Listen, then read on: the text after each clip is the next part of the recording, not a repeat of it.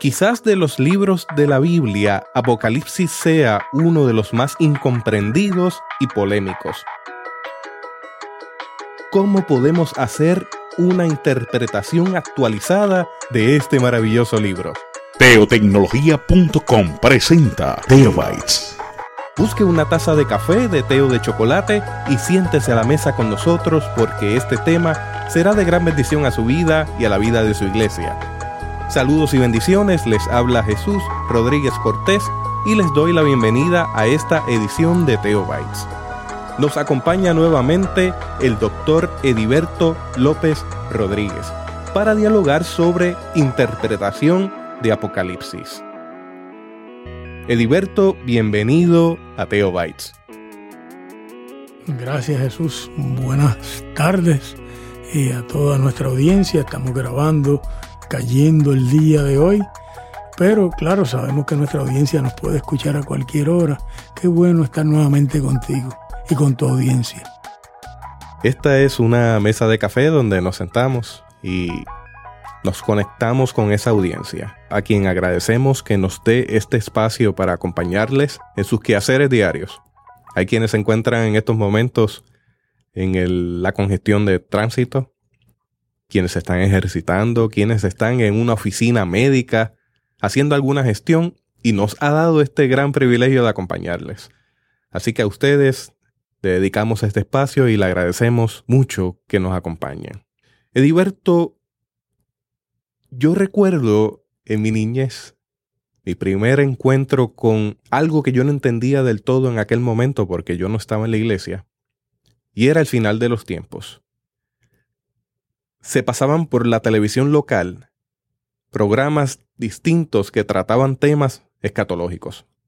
Y yo recuerdo esta película que se llamaba Las profecías de Nostradamus, que levantó en mí una serie de inquietudes y miedos sobre el final de los tiempos, y cómo aquello mezclaba lo que había dicho esta persona con literatura apocalíptica, con numerología y toda una serie de cosas que se entrelazaban para convencer que el final de los tiempos sería rayando el 2000, con el asunto de este millennial. Yo me imagino que a ti te ocurrió algo parecido con el concepto del Armagedón, ¿no? Cierto, eh, eh, Jesús, cuando yo era un niño, mi abuela, que era en cierta manera mi madre espiritual, era una mujer que pertenecía a un grupo religioso que tenía el libro Apocalipsis como un libro fundamental en su comprensión de la fe. Y ella entendía que el fin de los tiempos era inminente. Y esto lo tenía eh, de manera gráfica en los libros que ella leía y que me mostraba a mí siendo un niño de 3, 4 años. De acuerdo al imaginario que ella tenía, el fin de los tiempos iba a venir como un gran terremoto donde los automóviles se iban a ir por los rotos que se hacían en la tierra, los edificios caían, eh, la gente moría y solo el grupo de la secta sobrevivía. Y tú te imaginas, yo en vez de encontrarme con la imagen de un Dios amoroso, me encontré con la imagen de un Dios de terror, a quien había que tenerle mucho miedo por todo y que uno podía ser una de esas víctimas de ese coraje terrible de ese Dios airado en el que creía mi abuela. Luego, cuando yo ingresé a la iglesia evangélica, descubrí que el tema del fin de los tiempos era eh, un tema fascinante para los evangélicos, pero también con su gran dosis de lo que yo llamaría hoy conciencia mágica. En efecto, yo fui a la primera iglesia metodista cuando tenía 14 años y estaban dando una película allí sobre la gran tribulación y el rapto de la iglesia. Y eh, era una película de terror realmente. Era una pornografía de violencia religiosa. Y mucha gente viendo aquello y creyendo en aquella idea de que era próxima una tribulación enorme donde iba a haber una crisis en el mundo, en, la creación, en los cielos, etcétera, y que Cristo iba a venir nuevamente a salvar la secta nada más. Pues se convertían en masa y en una de esas conversiones yo hice profesión de fe. Yo llegué al seminario evangélico porque quería comprender el libro Apocalipsis y las profecías del Antiguo Testamento. Y le dije a don José Aracelio Cardona que yo quería especializarme en literatura apocalíptica frente a un querido colega que ahora dirige un seminario en Estados Unidos, que era estudiante del seminario y que me miró con cierta ironía y desdén en aquel entonces. Y luego se me ha ido el resto de la vida tratando de comprender la literatura del judaísmo apocalíptico, del profetismo, y en el Nuevo Testamento del cristianismo apocalíptico, fuera San Pablo, fuera Jesús de Nazaret, o fuera el autor de Apocalipsis. Todo esto leído incorrectamente ha sido un problema para la iglesia a través de los siglos. En el segundo siglo, un cristiano de nombre Montano alegó que él podía comprender los símbolos del libro de Apocalipsis, reunió en lo que se llamaba Iliria en aquel entonces, que hoy sería la parte de Croacia, o lo que era Yugoslavia antes, a miles de personas que fueron allí porque él sabía cuándo venía Cristo y cuándo iba a ser la salvación o el rapto de la iglesia. Lamentablemente la iglesia no ha aprendido con Montano, quien tuvo un gran movimiento en el segundo siglo y en el siglo XII esto se volvió a repetir con Fiore. Fiore alegaba que las 1260 días que menciona el libro de Daniel y el libro de Apocalipsis eran días simbólicos de un año y que por lo tanto en el tiempo que él vivía era que iba a ser el reino de Dios, iba a ser la venida de Cristo. Y alegó que en el año 1260 eh, iba a haber la guerra entre Cristo y el emperador del Santo Imperio Romano, Enrique IV y Saladino, que era el emperador del Imperio Islámico o musulmán. Él alegaba que estos últimos dos eran las últimas cabezas de la bestia y que el milenio era inminente en esta generación. Como Fiore creía todo esto, eh, escribió una de las primeras utopías, que era un imaginario de cómo iba a ser el milenio una vez empezara. Pero claro, nosotros estamos a casi mil años después de Fiore y hoy podemos decir que Fiore, igual que la primera lectura que se hizo de Apocalipsis en el segundo siglo era una lectura eh, mágica e incorrecta. En la Reforma Protestante esto se repitió tanto con Tomás Munzer como con Martín Lutero. Hay que decir algo en la Reforma Protestante, es que Calvino, que comentó todos los libros de la Biblia en la academia, la escuela que él tenía en Ginebra, nunca comentó Apocalipsis porque se dio cuenta que el Apocalipsis podía ser mal leído y podía ser la interpretación podía ser venenosa. Pero Tomás Munzer alegaba que en 1534 iba a descender del cielo la nueva Jerusalén entre los campesinos y por lo tanto fue a la guerra contra los príncipes alemanes pensando que Cristo iba a venir a ayudarlo y fue ejecutado por los príncipes eh, alemanes que se oponían a él. Lutero originalmente pensaba que el libro Apocalipsis era un evangelio de paz, esto es que debía ser echado al fuego, porque Lutero sabía del abuso que había habido con Apocalipsis, pero cuando Lutero por poco ejecutado por Carlos V y eh, toda la violencia que levantó entre la iglesia latina, la iglesia católica romana, Lutero retomó el libro Apocalipsis y alegó que la gran ramera era la Iglesia Católica Romana y el Papa, y que la bestia era el imperio, el Santo Imperio Romano, que la Iglesia estaba montadita sobre el Santo Imperio Romano, y lo interpretó de esta manera y así se quedó entre los protestantes, como si la prostituta de la que habla el libro Apocalipsis fuera la Iglesia Romana. En el siglo XVII, el obispo Usher hizo una lectura a la Biblia y tomó en cuenta la cuestión del milenio y alegó que la historia estaba dividida en un periodo de 7.000 años. Y los primeros 6.000 años habían empezado, de acuerdo a Usher, con la creación de Adán en el año 4004 antes de Cristo.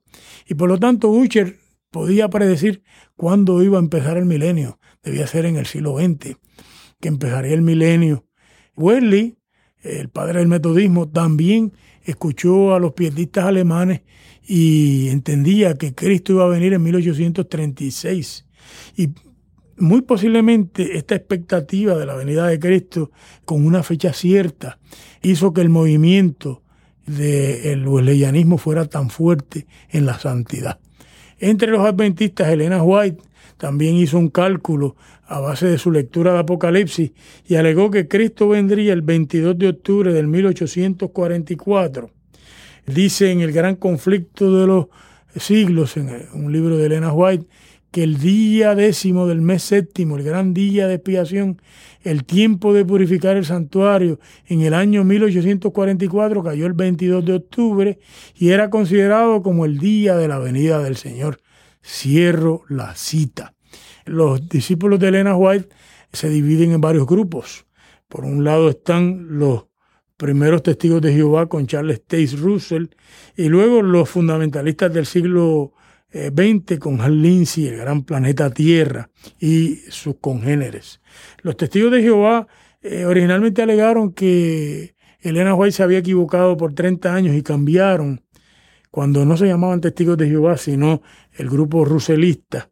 Cambiaron la venida de Cristo al 1874 y luego la volvieron a cambiar al 1914 y pues ahora tienen un problema y es que ha pasado más de un siglo, del 1914 al 2016 y nada de lo que ellos esperaban que era el fin de los tiempos le ha sucedido eh, porque nunca le hicieron caso a la prudencia de los dichos de Jesús de que en cuanto a ese día y la hora nadie sabe ni el Hijo, ni los ángeles del cielo, sino solo el Padre, y entraron en una especulación mágica del libro Apocalipsis porque trataron de ver cómo podían interpretar el libro Apocalipsis. Fíjate la idea que tenían en mente en su tiempo, en el tiempo que ellos vivían. Nunca tuvieron la humildad de dejar que Dios fuera soberano y que el tiempo fuera de Dios. Esto mismo lo hizo Hal Lindsey con el gran planeta Tierra, y predijo la venida de Cristo para el 1988, 40 años después de la fundación del Estado de Israel. Y bajo este mismo tipo de lectura, David Koresh, un fundamentalista norteamericano, llevó a la muerte a 86 personas que lo acompañaban en Waco, Texas, en una guerra contra el anticristo, de acuerdo a él, era el gobierno federal y fue a la guerra contra el gobierno federal. Y el gobierno federal entró en una guerra con él y lo ejecutaron y con él ejecutaron un montón de mujeres, niños, jóvenes, ancianos que no sabían la verdad entre la mano derecha y la mano izquierda. Y ahí es que uno se da cuenta de cuán peligrosa es una lectura incorrecta del libro de Apocalipsis, porque si una cosa es especular con el libro de Apocalipsis, otra cosa es hacer que la gente entre en violencia contra el Estado o hacer que la gente abandone sus tareas de la vida diaria por una visión mágica del fin de los tiempos. Eso trae a mi memoria que aquí en Puerto Rico se dio también un movimiento de una figura que se autoproclamaba Jesucristo hombre, que utilizó muchas de esas figuras que se encuentran en el Apocalipsis para autodenominarse como la encarnación de Jesucristo y hace algún tiempo supuestamente murió y se espera que aparezca en cualquier momento su cuerpo transformado como parte de todo ese movimiento local. La verdad es que el, imaginario religioso de los puertorriqueños, que son mi pueblo, puede ser muy fecundo. Déjame decirte algo más. Cuando yo era un joven estudiante en la universidad, en el área de Cataño, hay un tanque de agua gigantesco que se ve desde el mar, donde se recolecta agua para esa región. Y un grupo de hermanos catacumbas, que ahora tienen una iglesia establecida, eh, alegaron que ellos sabían cuándo era la venida de Cristo y pusieron allí la fecha exactamente de cuándo era la venida de Cristo. Y había otro grupo titulado Jesus Only en Puerto Rico que también alegaba que sabían cuándo era la fecha de la venida de Cristo. Mira, todo esto tiene que ver con lo que los sociólogos han llamado el milenialismo. El milenialismo, hay un buen trabajo sobre el milenialismo en Rebeldes Primitivos. Es un libro de un sociólogo británico que estudió en México su doctorado y en Puerto Rico y alega que cuando en una sociedad hay mucha violencia, eh, mucha enajenación, eh, mucha incapacidad de salir de los problemas, eh, una de las, de las resoluciones o de las formas de resolver que tiene la gente es darle una visión donde esta historia debe ser acortada inmediatamente y donde el remedio a la historia no es por medios históricos, sino Dios es el que interviene y cambia toda la situación. Y en Rebeldes Primitivos eh, se plantea que el problema es que no hay una intervención humana donde se trate de cambiar la situación de sufrimiento, de zozobra, de angustia. Donde quiera que ha habido una gran crisis social, inmediatamente surge un grupo milenialista. O sea que estamos hablando de que en la historia, que es una espiral, se van dando periodos de crisis y se va repitiendo esos tipos de periodos de crisis a través de la historia y entonces se activa algún tipo de escatología inminente, podríamos decir eso. y si es afirmativo, me gustaría que explicaras ese concepto de escatología inminente para ir sentando las bases de la discusión que tenemos. Lamentablemente, cuando el libro de Apocalipsis cae en manos de una persona que está sufriendo eh, una tragedia, una deprivación, si esa persona no tiene las herramientas espirituales y la salud mental de vida, una de las cosas que puede hacer es usar el libro Apocalipsis para explicar sus propios sufrimientos y proyectarse eh, sobre todos estos símbolos que hay en el libro Apocalipsis y proyectar su situación y la de su tiempo. Hay muchos trabajos en sociología donde se plantea cómo a través de los siglos la gente en situaciones de crisis tienen un repertorio de posibilidades de cómo bregar con la crisis. Y una de las alternativas que tiene la gente en medio de la crisis es usar el libro de Apocalipsis y el apocaliptismo, que es una ideología del fin de los tiempos, para especular y plantear que todo lo que le oprime o le margina o le invisibiliza en el presente es el cumplimiento de ese lenguaje que hay en el libro apocalíptico, que es un uh, libro simbólico, aplicarlo a este tiempo. Y lamentablemente, vez tras vez, esto se ha repetido y muchos cristianos porque esto es un fenómeno del cristianismo y judaísmo y el mundo musulmán eh, no aprenden del error vez, tras vez y vuelven y cometen el mismo error. Tan pronto hay la próxima crisis. Mira, hablando de tu iglesia, los discípulos de Cristo, en 1931, allá arriba en el área de el 10, en, en Bayamón, están leyendo el libro Apocalipsis y en el libro Apocalipsis dice que el ángel le dio un rollo a Juan y le dijo que se lo comiera, capítulo 10. Es una visión que tiene el vidente en Apocalipsis 10, muy parecida a otra que hay en el libro de Ezequiel, en el capítulo 3, donde Ezequiel también se come un rollo, eh, que lo que significa es que recibe el mensaje de Dios. Pero aquellos hermanos lo cogieron literalmente. Y cogieron una Biblia, las picaron en canto y las echaron a freír en aceite y se las comieron. Fíjate la posibilidad, eso fue en Dajaos, Puerto Rico, la posibilidad de una mente fértil que es capaz de interpretar las cosas de una manera mágica. Claro, yo me doy cuenta que una persona en una gran crisis, una comunidad en una gran crisis, como fue la depresión económica en Puerto Rico en 1929, pues eso le ayuda a comprender sus propios sufrimientos y le ayuda a sobrevivir y le ayuda a tener esperanza. Pero el problema es que cuando nosotros lo miramos a distancia nos damos cuenta que la interpretación fue errónea.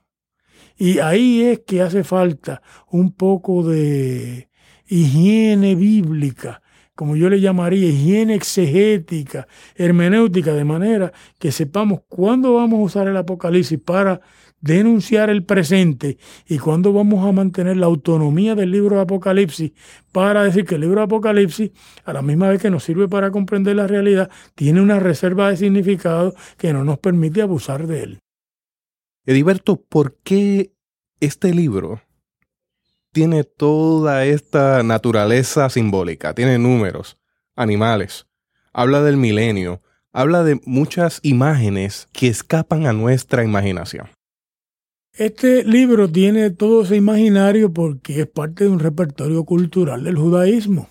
El judaísmo produjo 200 apocalipsis entre el año 350 antes de Cristo y el año 200 después de Cristo. Y todo ese repertorio literario y el profetismo del antiguo Israel eh, tenía toda eh, una forma de comprender la realidad simbólicamente. Eso es uno de los aspectos de lo que hoy llamamos literatura apocalíptica. Un profeta tiene un viaje celestial, se encuentra en la sala del trono, le van a dejar ver la realidad con los ojos de Dios y se la dejan ver de forma simbólica. Así que en el libro de Apocalipsis está el número 3, el número 7, en el número 7 se divide en 4 y 3 las visiones, en el libro de Apocalipsis está el número 10, el número 12, el número 144 mil, que es 12 por 12 por mil, el número mil, que es 10 por 10 por 100, el milenio, todos esos números para un judío apocalíptico eran completamente comprensibles. Para nosotros son más difíciles y apelan a nuestra fascinación porque nosotros tenemos distancia cultural con el libro Apocalipsis. El libro Apocalipsis pues tiene eh, unas visiones de la sala del trono de Dios con una figura que tiene cuatro imágenes que saca del libro de Ezequiel, donde tiene una imagen de un toro, una imagen de un águila, una, imagen de un león y un rostro humano. Y es nuevamente un símbolo de que frente a la gloria de Dios está lo mejor de toda la creación allí reconociendo el señorío de Dios. El mismo Dios es visto en el libro Apocalipsis como el que era, el que es y el que habrá de venir, el Todopoderoso. Este es el lenguaje metafórico. El mismo Jesús es visto en el libro de Apocalipsis como el Cordero degollado, como el novio, como el guerrero divino. El mundo del futuro del libro de Apocalipsis es visto como un nuevo cielo y una nueva tierra, donde hay calles de oro y mar de cristal. Todo esto es lenguaje simbólico. Mira, las calles de oro, lo que significa es que el libro de Apocalipsis se imagina el mundo de Dios, el mundo que Dios quiere traer a la tierra como un mundo donde no hay pobreza. Y por lo tanto, las grandes riquezas de nuestro tiempo no tienen ningún valor. Todos esos árboles que hay en, el río de la ciudad de Dios, donde sanan a las naciones, pues es el imaginario del paraíso, donde había un árbol de la vida y ahora en esta ciudad hay árboles que dan frutos y hojas todos los meses para sanar las naciones. En el libro de Apocalipsis inclusive no hay templo porque Dios y el Cordero es el templo de la ciudad al final, porque esto es un imaginario de un mundo alternativo al mundo opresivo en que han vivido los apocalípticos. Los apocalípticos son poetas y este lenguaje poético le permite darle peso al que escucha estas imágenes para imaginarse lo serio de la denuncia y lo extraordinario de la gracia y la bendición. Mira, los poderes del mal en el libro Apocalipsis se ven como un dragón, que es una imagen mítica de la antigüedad. En el antiguo Medio Oriente, los poderes del mal se veían como un dragón con el cual el Dios Todopoderoso peleó y lo partió en dos cantos.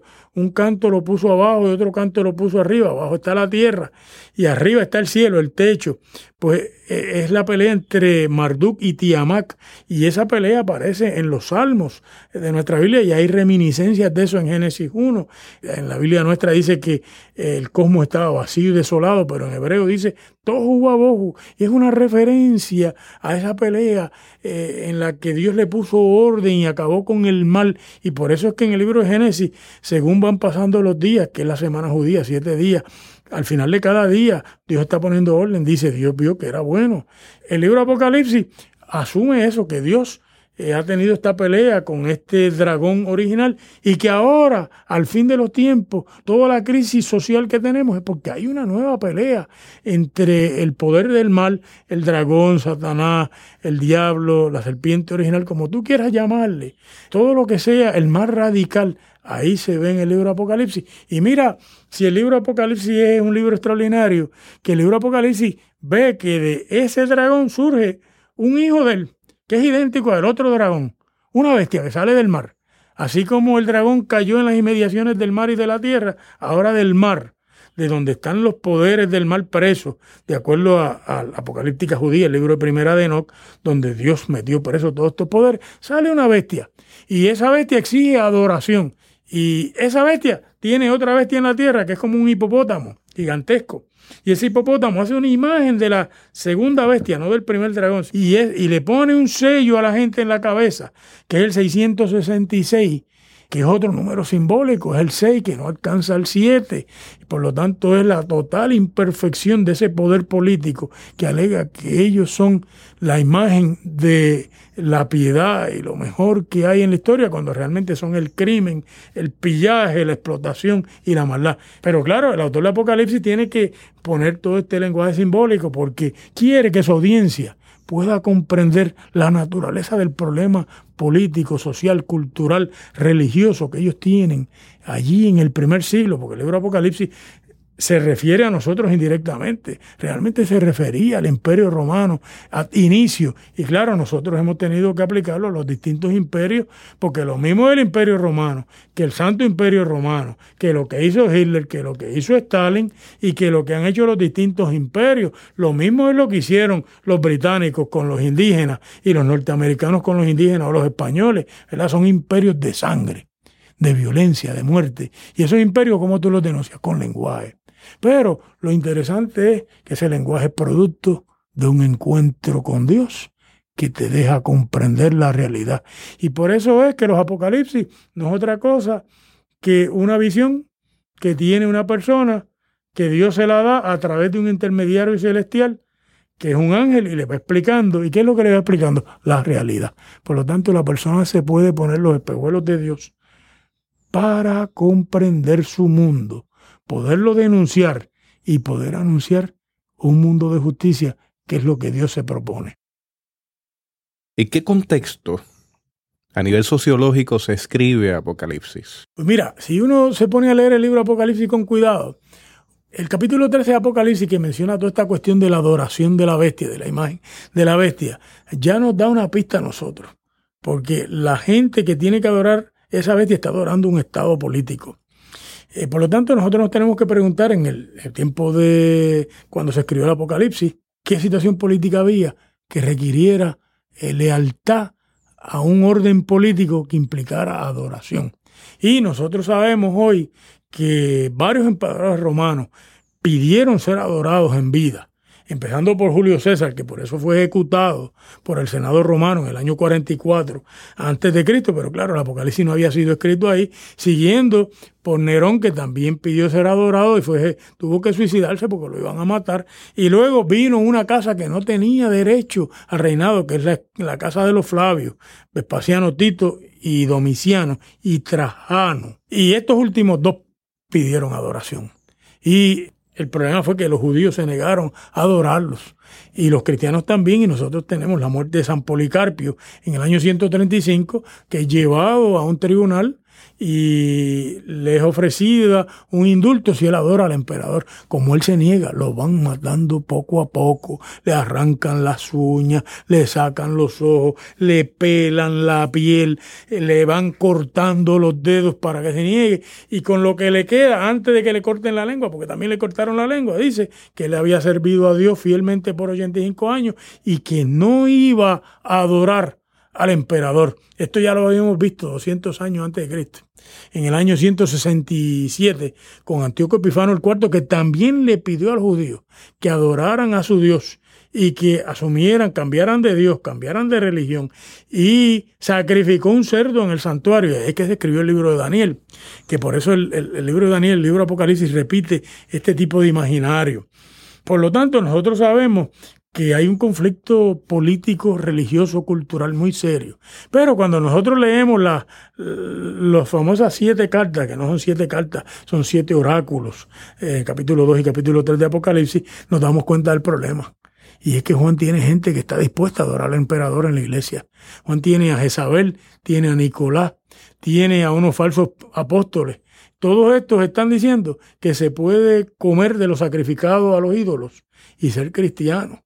Y por eso es que Juan tiene un problema muy serio. Y es que el problema está al interior de la iglesia. Y es que hay un grupo de cristianos, como en la Odisea, que están enriquecidos, que están beneficiados por ese estado violento. Y por lo tanto, ¿qué dicen? Podemos ser cristianos y ser buenos romanos y adorar al emperador. Vamos al cultito, le ofrecemos al emperador una ofrenda y hacemos un incienso a nombre de él y volvemos a la iglesia y no hay ningún problema. Y el autor del Apocalipsis se da cuenta que lo que hay ahí es un hecho de idolatría, que el Estado está pidiendo ser reconocido en el lugar de Dios. Y una de las cosas que el autor del Apocalipsis nos ha legado a la humanidad es que ningún Estado es divino.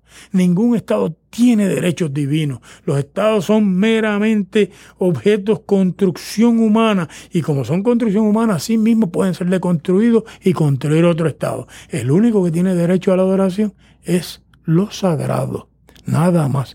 Y esa es una posición fundamental para poner en segundo lugar cualquier construcción política, religiosa o estructural del mundo y decir, esto son cosas y a las cosas no se le da adoración. Así que ahí tenemos dos elementos. El imperio pidiendo ser reconocido como un poder sagrado y los cristianos que quieren colaborar con ese imperio. Por eso es que la segunda bestia de la tierra le es llamado falso profeta, porque ese falso profeta hace bajar fuego del cielo, como hacía Elías. Y con eso, ¿qué hace? Extravía a los cristianos, porque, porque los cristianos pueden pensar que ese Estado romano, viendo estos, estos milagros, es un Estado sagrado y que hay que participar, que es más, Dios está detrás de ese Estado y por lo tanto hay que legitimarlo en lo que ese Estado está pidiendo, que es idolatría. Esa situación se conjuga con que cuando los cristianos han resistido eso, por lo menos en la iglesia de Pérgamo, los están metiendo presos. Y los van a meter presos por un tiempo significativo y algunos van a morir. Y allí murió un testigo ya de Jesucristo que se llamaba Antipas. Y en el capítulo 6, Juan les ha dejado ver debajo del altar las almas de los que habían sido degollados eh, por la palabra de Dios. Y en el capítulo 17, cuando él ve la visión de la Roma pagana, no de la Roma eh, católica romana, que son dos cosas distintas, que no es el Vaticano, es la Roma pagana. El autor del Apocalipsis dice que la mujer que viste es la gran ciudad que reina, no que reinará, que reina, que reinaba en aquel entonces, que es la Roma pagana. Él ve la Roma con una copa. ¿Y qué tiene la copa? La sangre de los mártires y de todos los que han sido ejecutados en la tierra. Por lo tanto, el autor del Apocalipsis se da cuenta que ese imperio que pide adoración y que está dispuesto a meter preso, está dispuesto a meter, a mandar a la cárcel a Juan, que está en Patmos preso, porque era un miembro de la élite y no se atrevieron a matarlo, o que ha matado a Antipa, está dispuesto a matar al que sea, con tal de mantenerse en el poder. Así que en ese sentido, ahí nosotros tenemos una denuncia del Estado político, una denuncia de los cristianos que quieren colaborar con un Estado político injusto y un anuncio de otro mundo justo posible que está recogido ya en la muerte y resurrección de nuestro Señor Jesucristo. Por eso la imagen del Cordero degollado y del niño que el dragón atacó y fue tomado para Dios. Para Dios. En ese sentido, el libro de Apocalipsis es lo que hoy conocemos como literatura de oposición simbólica. Se opuso a los poderes de violencia de aquel mundo y se ha seguido oponiendo a los poderes de opresión y de maldad a través de la historia. Y por eso es que eh, la iglesia ha tenido tantas dificultades con Apocalipsis, porque Apocalipsis, cuando deja de ser un libro mágico, es un libro que tiene dientes, muerde al mal, denuncia al mal es un libro que denuncia los poderes que están. Y cuando la iglesia quiere colaborar con las bestias de su tiempo, ¿qué hace? Interpreta el Apocalipsis mágicamente y se lo aplica a otros. Así que mira, nosotros aquí, cuando oímos a todos esos hermanos que hablan en la televisión de Apocalipsis, ¿quién es, el, es la bestia? Europa, nunca la bestia acá al lado de nuestro. ¿O quién es la bestia? Pues la URSS cuando existía, o la bestia es Fidel Castro, que es un anciano en este momento dado que ya ni gobierna, o, Hugo Chávez. Nunca la bestia es el gobierno nuestro. Nunca. ¿Por qué? Porque esos son cristianos que están comprometidos con el gobierno de ellos y están dispuestos a legitimarlo y a defenderlo y a adorarlo también. Y eso es lo que denuncia el libro Apocalipsis. Ese tipo de cristiano que está dispuesto a apoyar un gobierno del mal. Tenemos la mención de Juan el Vidente. Te pregunto, ¿este es el mismo Juan del Evangelio? ¿De primera, segunda, tercera de Juan? ¿Estamos hablando del mismo Juan? ¿O estamos hablando quizás de un pseudoautor, un pseudoepígrafe? Yo, yo creo que ninguna de las dos cosas es correcta. Mira, el autor de Apocalipsis se identifica al principio y al final de su obra como Juan. Y dice que es un compañero en el sufrimiento, en las tribulaciones de la iglesia. Y se vuelve y se identifica al final. Y siempre que él ve a los apóstoles, los ve como otros, ellos. Así que cuando él ve a los apóstoles en Apocalipsis 18 o en Apocalipsis 21, él habla de ellos, él no se menciona, él no se incluye como un apóstol. Por lo tanto, este Juan, que es un profeta, porque el ángel alega que lo que él está haciendo es profecía, y él mismo alega que esto es una palabra de profecía, es un profeta muy prestigioso en el área de Asia Menor, en Éfeso, en Esmirna, en Tiatira, en Filadelfia, en la Odisea. Está preso, y cuando meten preso un líder de una comunidad religiosa, eh, porque denuncia el mal político y anuncia un mundo distinto, esa persona cobra gran autoridad entre eh, los creyentes, porque tiene las señales del martiricio, ha sufrido por su fe. En ningún sitio se identifica como Juan el Bautista, ni como Juan el Apóstol, ni como ningún otro de los Juanes que hay en la iglesia. Fue Orígenes el primero en alegar que el autor de Apocalipsis era el discípulo amado que se había recostado en el pecho de Jesús. Esto es mencionado por Eusebio Cesare en la historia eclesiástica. Y eh, realmente eh, lo que pasa es que Orígenes se equivocó con este Juan y se lo adjudicó al otro Juan, que ya le habían adjudicado al Evangelio de Juan a primera y segunda y tercera de Juan. Fíjate que aún con esa cuestión de Juan, Papías tenía problemas en el año 125, un padre de la iglesia, y decía que habían dos Juanes, el presbítero, el anciano, y el apóstol. Y Papías lo que quería decir era que el Evangelio de Juan y las cartas de Juan habían sido escritas por otro Juan, por el presbítero, porque en primera y segunda de Juan el autor se, en segunda y tercera de Juan el autor se anuncia a sí mismo como el presbítero. Y por lo tanto, aún ahí habían reservas de la iglesia. Pero en el año 250, Dionisio de Alejandría, un cristiano del norte de África, se dio cuenta de que el autor de Apocalipsis y el autor de Juan no podían ser lo mismo. Cito en la historia eclesiástica de Eusebio. Así que que se llamase Juan y que este libro sea de un Juan, algún santo e inspirado escritor, no lo negaré pero no estoy de acuerdo en que fuese el apóstol, el hijo de Zebedeo, el hermano de Jacobo, el que escribió el Evangelio según Juan y la epístola general. Y ahora va a explicar Dionisio. Dice, por el carácter de estos y debido al estilo y formato de Apocalipsis, mi conclusión es que no se trata del mismo autor. Que el escritor fuese Juan es cosa creíble, pero ¿qué es Juan? Los conceptos, palabras, sintaxis y evidencia muestran dos escritores completamente diferentes. Pero Apocalipsis es completamente diferente de estos escritos, los escritos juaninos. Y apenas sí tiene una sílaba en común con ellos, por así decirlo. Cuando yo era estudiante doctoral en Estados Unidos, yo cogí una clase de Apocalipsis con el gran biblista de nombre Raymond Brown. Y esto fue una larga discusión que tuvimos en el salón.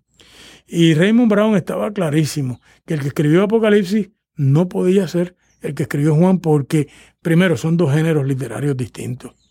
En el Evangelio de Juan no hay una sola visión de este tipo, ni un solo símbolo de este tipo, pero el griego, el griego de Juan no tiene un solo error, ortográfico, pero el del Apocalipsis es un griego que está escribiendo un judío y se nota la dificultad que tiene con el lenguaje. Además, el imaginario es completamente distinto. Por el otro lado, el libro Apocalipsis no tiene una sola historia de Jesús de Nazaret. Por lo tanto, esto es como comparar dos personas de dos partidos distintos y alegar que son los mismos, dos partidos opuestos, dos partidos políticos y alegar que son lo mismo.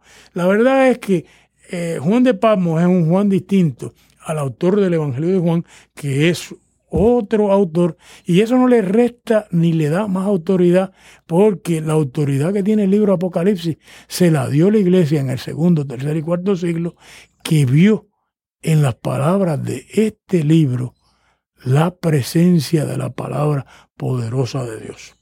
Por esa razón, a mí me parece que nosotros hoy podríamos decir que se llamaba Juan, que no era el apóstol Juan, que era un judío, hay 300 citas del Antiguo Testamento en hebreo, traducidas al griego. En el libro Apocalipsis es una persona de Asia Menor, es una persona que se opone al imperio romano abiertamente, está preso en una islita penal allí al lado de Turquía.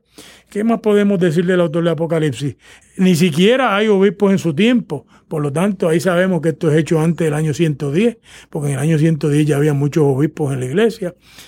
Pero es un tipo de literatura completamente distinta a los evangelios. ¿Qué tenemos en los evangelios parecido a esto? Marcos 13. Segunda de Tesalonicenses 2. Pablo. Todos estos tienen en común algo, son apocalípticos. El autor de Juan no es apocalíptico. El Evangelio de Juan reniega de la escatología inminente de la que hablábamos al principio y la convierte toda en una escatología inaugurada. Por eso el Evangelio de Juan no tiene una resurrección al último día. Jesús le dice a Marta y a María, la hora ya ha llegado. No te dije que si creyeres verías la gloria de Dios y la ven allí en el presente. En el capítulo 5 Jesús dice, la hora llegará, ya ha llegado, en que los muertos oirán la voz del Hijo del Hombre. El autor del Apocalipsis no tiene este tipo de imaginación sobre el fin de los tiempos. Para Apocalipsis, el fin es inminente. Para Juan, ya comenzó. En un paréntesis, ¿tú podrías abundar un poco sobre escatología inaugurada y la escatología inminente? En la Biblia hay varios tipos de escatología. Eh, los profetas hablaban de una escatología futura, donde ellos veían a Israel transformado del Israel de la opresión, de la impureza y de la monarquía que se rebelaba contra la ley de Dios a un Israel completamente transformado. Esa escatología era una escatología que estaba en el futuro. Claro, los profetas se dieron cuenta que con la escatología se podía abusar y el libro de Amós le plantea a Israel que tiene que tener cuidado en hablar mucho del día del Señor, el día del Señor, porque el día del Señor también puede ser el día que el Señor viene contra Israel. Y dice que si Israel, siendo una sociedad donde hay gran injusticia, habla del día del Señor, puede ser como el que pone la mano en una puerta y lo pica una serpiente, o sale a la calle y le sale un león a morderlo, porque el día del Señor es un día de cólera, es un día de la cólera de Dios contra la opresión y la injusticia. En el judaísmo intertestamentario, cuando se acabó la monarquía y vino el periodo imperial y colonial de Israel, Israel paró a ser colonia de Babilonia, de Persia, de los griegos y de los romanos. Entonces ya cambió la escatología y en vez de tener algún optimismo de gracia con la monarquía, con los imperios no tenía ningún optimismo, lo que tenía era un pesimismo tremendo. Y entonces entraron en esta cuestión de acortar el tiempo y empezaron a plantear que inminentemente venía el reino de Dios y que el reino de Dios venía a darle un cantazo al, al imperialismo de aquel tiempo y acabar con el coloniaje y fundar el reino de Dios. El cristianismo primitivo era hijo de este tipo de mundo y Jesús de Nazaret creía esto así. Y San Pablo creía que esto iba a suceder en su tiempo. Y el autor del Apocalipsis también. El autor del Apocalipsis pensaba que el tiempo del fin era inminente, era coetáneo a él. Lo que pasa es que con el tiempo apocalíptico hay que hacer la diferencia de la crítica literaria, del tiempo cronológico y del tiempo monumental.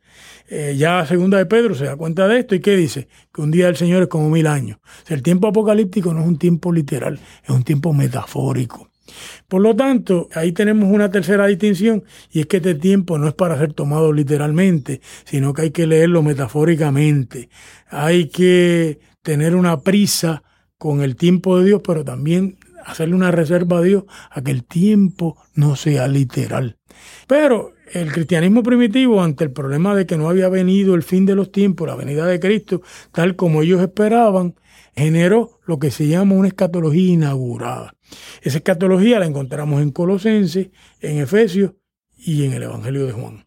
En esos tres lugares, contrario a Apocalipsis, ya los cristianos de alguna manera están sentados en los palacios celestiales, ya tienen vida eterna, ya gozan del Espíritu Santo, ya han resucitado. Los que tienen una escatología inaugurada no piensan que nada de esto haya sucedido ya. En efecto, el autor de Segunda de Tesalonicense, que es un discípulo de San Pablo, dice que es erróneo creer que ya la escatología, que el día del Señor ha llegado. ¿Por qué? Porque el día del Señor, este es un apocalíptico que piensa que es inminente, pero en el futuro, y tiene que venir en un itinerario, tienen que pasar unas cosas. Y las cosas que tienen que pasar es que venga el Hijo de la Maldad, el famoso anticristo que viene a pedir ser reconocido como Dios en el mundo. Y solo cuando venga ese anticristo es que después de eso es que viene la venida de Cristo. Así que fíjate toda la pluralidad de escatologías que hay en la Biblia. En la Biblia hay libros que no tienen ningún tipo de escatología, como es el libro de Eclesiastés y como es el libro de Proverbios, que no tiene la sabiduría, no tiene escatología. En el libro de Eclesiastés la vida es vanidad y por lo tanto no hay una expectativa de ningún tipo de futuro salvífico ni nada. Lo que se vaya a hacer hay que hacerlo en esta vida. Y si uno no lo hizo, se le pasó el trolley. No así en el profetismo, no así en el apocaliptismo, no así en el apocaliptismo inminente y el apocaliptismo inaugurado. Así que la Biblia tiene todo este tipo de pluralidad de pensamientos sobre el fin de los tiempos. Y la pregunta es, ¿por qué la Biblia tiene todo este tipo de, de visiones del fin de los tiempos, para que nosotros podamos vivir nuestra vida en fe, con sabiduría. Porque hay cosas que hay que vivir como si no hubiera escatología. Usted tiene que estudiar y se tiene que ir a estudiar y olvidarse del cuento de que si Cristo viene pronto y que si va a venir la gran tribulación, porque la gran tribulación que usted va a tener es que no se va a educar y no va a tener un buen trabajo. Y por eso es que tanto en primera tesalonicense como en segunda tesalonicense, la escuela paulina que dice, si usted le toca trabajar no puede coger de excusa al fin de los tiempos. Se tiene que ir a trabajar. Así que ahí la tradición bíblica ha montado lo que se llama la regla de fe, que es que ningún tipo de apocaliptismo nos priva a nosotros de cumplir con nuestras obligaciones. Pero a la misma vez nos da otra opción, y es que de frente a un mundo donde hay maldad, nosotros también podemos pensar en un Dios que convoca al mundo a la bondad, a la justicia. Y ahí viene el apocaliptismo profético. Tiene gran esperanza de que en este mundo, con los discursos adecuados y los cambios mentales adecuados, pueda haber un cambio de circunstancias. Perfecto. Pero también viene esa tercera línea de cuando el mal es tan severo que no hay remedio. Entonces, el apocaliptismo bíblico le dice a los creyentes, no hagas negocio con este poder. Que este poder no va a hacer justicia nunca. No hay esperanza con él. La esperanza tiene que ser con la creación de un mundo nuevo. Déjame darte una explicación de esto. Mira, cuando habían esclavos en América, la única manera de que los negros tuvieran esperanza es que hubiera una nueva tierra y un nuevo cielo. Cuando se prohibió la esclavitud y se dio la igual protección de las leyes en Puerto Rico y en Estados Unidos independientemente, y en el Caribe en 1836, lo que surgió fue un nuevo cielo y una nueva tierra. No había continuidad entre la tierra vieja y la tierra nueva, porque en la tierra vieja un negro era esclavo, en la tierra nueva un negro era libre, en la tierra vieja un negro era un objeto y le podían quitar la vida, en la tierra nueva ese negro tenía derecho a que su vida fuera sagrada. Ahí es que tú te das cuenta del poder de este lenguaje frente al imperio romano, frente a Hitler, frente a este tipo de poderes del mal, no se le puede reformar. Hace falta un cambio total. Y por eso que el libro Apocalipsis viene y le enseña a Juan que no se apunten con Joma, apúntense con un mundo completamente distinto. Roma no se va a reformar, no es cuestión de que el emperador se convierta como hizo Constantino y sus hijos después. Es el mismo perro con diferente collar. Ahora el perro se viste de cristiano, ¿verdad? Y ahora todo el mundo va adora junto con Cristo al lado de él. No, se no compren ese cuentecito, ¿verdad? Hace falta un mundo nuevo, un mundo distinto, donde haya justicia. Y eso es lo que el Apocalipsis se da cuenta, que con el imperio romano, el imperio romano no tiene esperanza, ni ninguno de los imperios de explotación, de destrucción de la ecología, de destrucción de las minorías, de opresión de las mujeres. Esos imperios no tienen posibilidad. Mira, cuando en Puerto Rico en 1932 las mujeres votaron por primera vez, era un mundo nuevo. Era un cielo y una nueva tierra. Ya las mujeres eran personas. Antes de eso las mujeres eran objetos. Y eso es lo que el Apocalipsis está hablando. Si vamos a luchar, tiene que ser por un mundo distinto. Un mundo donde haya justicia. Y claro, Cristo viene con la iglesia con que con la espada de su boca. Porque ¿cómo es que nosotros vamos a construir ese mundo nuevo? Con nuestra predicación que denuncia y que invita a considerar un mundo completamente distinto al mundo que hay en el presente. Claro, el libro Apocalipsis se plantea una reserva. Y es que finalmente el Apocalipsis bíblico no es el Apocalipsis de las ciencias naturales. De acuerdo a los científicos y los físicos, de aquí a 6 mil millones de años el Sol se va a apagar y se acabó todo esto. De acuerdo a nuestra fe, Dios no nos lleva al colapso cósmico, nos lleva a un nuevo cielo y una nueva tierra. Así que yo le pregunto a mi, a mi audiencia, ¿qué les parece mejor? ¿La escatología de las ciencias naturales o la escatología apocalíptica del Evangelio y del libro de Apocalipsis? Ediberto, ya finalizando esta edición, para la cual tenemos una segunda parte, así que no piense que lo dejamos aquí. Nuestra intención es llevar esto a una lectura de los textos y luego a una aplicación pastoral para la segunda parte. Así que yo quisiera saber en qué época se ubica la composición como tal de Apocalipsis y qué evidencia existe sobre eso. Eh, Jesús cuando uno lee un libro de la Biblia, una de las preguntas fundamentales que uno tiene que hacerse es cuándo se escribió este libro, porque el libro tiene que estar relacionado con su mundo. Obviamente el libro Apocalipsis no se escribió en San Juan, Puerto Rico en el año 2016, ni se escribió en el siglo XIX tampoco. El libro hay que ponerlo dentro de la producción literaria del cristianismo del primer y segundo siglo. Y la pregunta es, ¿cuándo lo podemos fechar? Bueno, el libro Apocalipsis, en el capítulo 11, sabe de la destrucción de Jerusalén. Por lo tanto, tiene que ser después del año 70. El libro Apocalipsis sabe que el imperio romano es gobernado por una ciudad que ha destruido a Jerusalén y le llama a esa ciudad Babilonia. Igual que la Babilonia de la antigüedad destruyó el templo, esta nueva Babilonia ha destruido el templo. Por lo tanto, el autor de Apocalipsis nuevamente tiene que ser después del año 70. El libro Apocalipsis no tiene obispo. Por lo tanto, tiene que ser antes del año 110. Porque en el año 110 San Ignacio fue por todas esas iglesias que se mencionan en el libro Apocalipsis y fue imponiendo obispos. Y el Apocalipsis lo que conoce son profetas en esa área y maestros, pero no conoce obispos.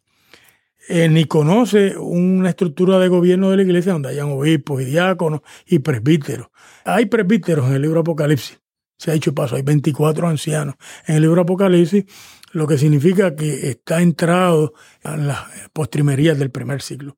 El libro Apocalipsis menciona en el capítulo 6 que hubo una hambruna y que el gobierno mandó a convertir los campos de viñedos y los campos de olivas en siembras de trigo. Nosotros sabemos cuándo fue eso. Eso fue una orden que dio Domiciano en el año 92 y que causó una gran crisis en Asia Menor porque los ricos se dieron cuenta que Domiciano estaba arreglando el problema de la hambruna, quitándole tierras a los ricos. Pero eso nos da una pista. El libro Apocalipsis tiene que haberse escrito después del año 92. Nosotros tenemos las cartas de Plinio el Joven a Trajano, donde Plinio el Joven menciona de esta superstición que es el cristianismo del siglo II, que tiene vacíos los templos paganos y que le ha quitado a Roma la religión civil que le da legitimidad. Obviamente el autor de Apocalipsis está relacionado a esta etapa. Por lo tanto, la mayor parte de los eruditos modernos piensa que el libro de Apocalipsis se escribió en algún momento después del año 70, la destrucción de Jerusalén, porque conoce la destrucción de Jerusalén, y antes del año 110, cuando Plinio menciona toda esta crisis, porque el libro de Apocalipsis parece conocer la crisis de la que habla Plinio y de la que habla la carta de Trajano. Por lo tanto, a nosotros nos parece hoy día que cualquier momento entre el año 90 y el año 110 es un número razonable. Cualquier otra cosa hay que probarlo internamente. Los padres de la iglesia, Ireneo decía que se había escrito en los últimos años de Domiciano, pero Ireneo decía que lo había escrito Juan. Por lo tanto, si no sirve para una, no sirve para la otra. Así que la evidencia hay que buscarla internamente. Tú dirás, bueno, y no dice ahí que habían cinco reyes, seis, siete. El problema es dónde empezamos con esos reyes. ¿Incluimos en el año 44 a Julio César o no? Incluimos los tres reyes del año 68, Otto, Galba y Vitelio, o no. Incluimos a Nerva en el año 98, o no, que reinó dos años. Pues mira, esas son áreas que como no sabemos, es mejor ser prudente y no empujar la línea. Pero lo que sí sabemos es que tiene que ser después del año 70. Y tiene que ser antes de Plinio, año 110. Así que una fecha ahí entre el año 80 y el año 100 es muy razonable. El último comentario de Apocalipsis que se ha escrito en inglés lo escribió Kester, Craig Kester. Lo publica el Anchor Bible Commentary. Y en ese comentario él alega que el Apocalipsis se escribió entre el año 100, 80 y el año 100. Pero el mejor libro de Apocalipsis que hay en español, que es el de Pablo Richards. Pablo Richards también alega que el Apocalipsis se escribió entre el año 70 y el año 100. Y nuevamente, basado sobre esta evidencia, sobre las cosas que menciona el libro de Apocalipsis, que podemos corroborar que sucedieron después del año 70 y antes del año 110. ¿Recomiendas también a Xavier Picasa? Es correcto. Mira, una bibliografía básica. Y a David On. El mejor comentario de Apocalipsis lo escribió un pentecostal. Tiene tres volúmenes. Y se llama David Aune, A-U-N-E, y se llama así eh, eh, Revelation es publicado por la serie World Biblical Commentary en tres volúmenes. Un comentario para tratar de comprender a David Don, que es eh, enciclopédico, son tres volúmenes de mil páginas, es este de Craig Kester, publicado el año pasado por la serie Anchor Bible. Otro comentario muy bueno literario es el de Reseguí, que hace una explicación de todos los símbolos de Apocalipsis y la figura del lenguaje. Un comentario buenísimo en español es el de Pablo Richard. Apocalipsis está ahí al lado tuyo y está en PDF en internet y vale la pena leerlo. Javier Picasa escribió en 1992 un comentario de Apocalipsis buenísimo también. En Latinoamérica se había escrito otro comentario en la década del 80 de Apocalipsis eh, como una lectura de la teología de la liberación eh, tratando de ver el Apocalipsis como una denuncia de los imperios que producían el empobrecimiento de dos terceras partes de la humanidad, el empobrecimiento de los africanos, de los indígenas, de las mujeres y de los marginados sociales de nuestra sociedad. Es un buen libro para leer. Elizabeth Chusler Fiorenza, la profesora de Harvard, ha escrito un libro que está traducido en español, el libro de Apocalipsis, Justicia y Juicio. Es un gran comentario. También eh, Thompson ha escrito dos libros de Apocalipsis. El mejor es el primero, uno que es una lectura postcolonial de Apocalipsis. Se llama así, Apocalypse and Empire. Vale la pena, es una lectura fabulosa para toda esta información del Imperio Romano que yo he dado. Roloff escribió un buen comentario en la serie Continental que se llama The Book of Revelation. Y ahora yo acabo de comprar un nuevo comentario de Apocalipsis que ha publicado una casa publicadora evangélica conservadora, pero es un buen comentario de Smowley, porque no, no caen en toda esta magia de, de creer que el libro Apocalipsis, en efecto, Kester, que es un evangélico conservador, discute toda esa magia apocalíptica de los evangélicos de este tiempo y la va descartando una tras la otra, y Smowley también hace eso. Así que eh, libros de Apocalipsis eh, buenos hay y malos también los hay. Ediberto, siempre agradecido por tu participación y esta colaboración tan extraordinaria para el podcast. ¿Hay algunas palabras finales que quieras dar? ¿Cómo empieza y cómo termina el libro Apocalipsis? Pues el libro Apocalipsis empieza con un saludo y con ese mismo saludo termina. Es lo que se llama una inclusión literaria. Y esa inclusión dice lo siguiente, gracia y paz del que es, del que era y el que ha de venir. Y termina el libro Apocalipsis, la gracia de nuestro Señor Jesucristo sea con todos ustedes. El libro Apocalipsis no es un libro de terror, no es un libro de magia, no es un libro para provocarle miedo a la audiencia, No es un libro de predicción del futuro, más allá de que sabe que Dios lleva al mundo a su reino y lo puede describir. El libro de Apocalipsis es un libro de gracia. Lo que quiere es que el lector sepa que frente a todos esos poderes de muerte que hay en el mundo, Dios está sentadito en su trono y gobierna el mundo. Y este no es el mundo de los banqueros, ni es el mundo de los imperios, ni es el mundo de las corporaciones que destruyen la ecología, ni es el mundo de los esclavizadores, ni el mundo de los que marginan a los empobrecidos, ni el que destruye a las multitudes de inmigrantes que tratan de salvarse del hambre, la miseria y la violencia. El mundo es del Señor. Y el libro Apocalipsis le enseña al lector de este tiempo y de aquel entonces a comprender y a denunciar los poderes del mal, porque sabe que esos poderes son los causantes de toda la catástrofe, pero también a saber que nuestra lucha por un mundo distinto vale la pena, porque finalmente Dios se unirá a nosotros. O nosotros estamos unidos a Dios, más bien, para decirlo correctamente, en la construcción de un nuevo cielo y una nueva tierra donde no habrá lágrimas y donde la muerte no será más. Muchas gracias al doctor Ediberto López Rodríguez, catedrático de Nuevo Testamento y griego en el Seminario Evangélico de Puerto Rico. No se pierda la próxima parte sobre esta edición de Apocalipsis que promete estar extraordinaria porque vamos a hacer un ejercicio de interpretación bíblica y una aplicación pastoral. Hasta aquí esta edición de Theo Whites.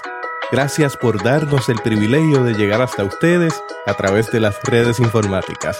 Será hasta el próximo episodio. Que la paz y la gracia de nuestro Señor Jesucristo sea con ustedes.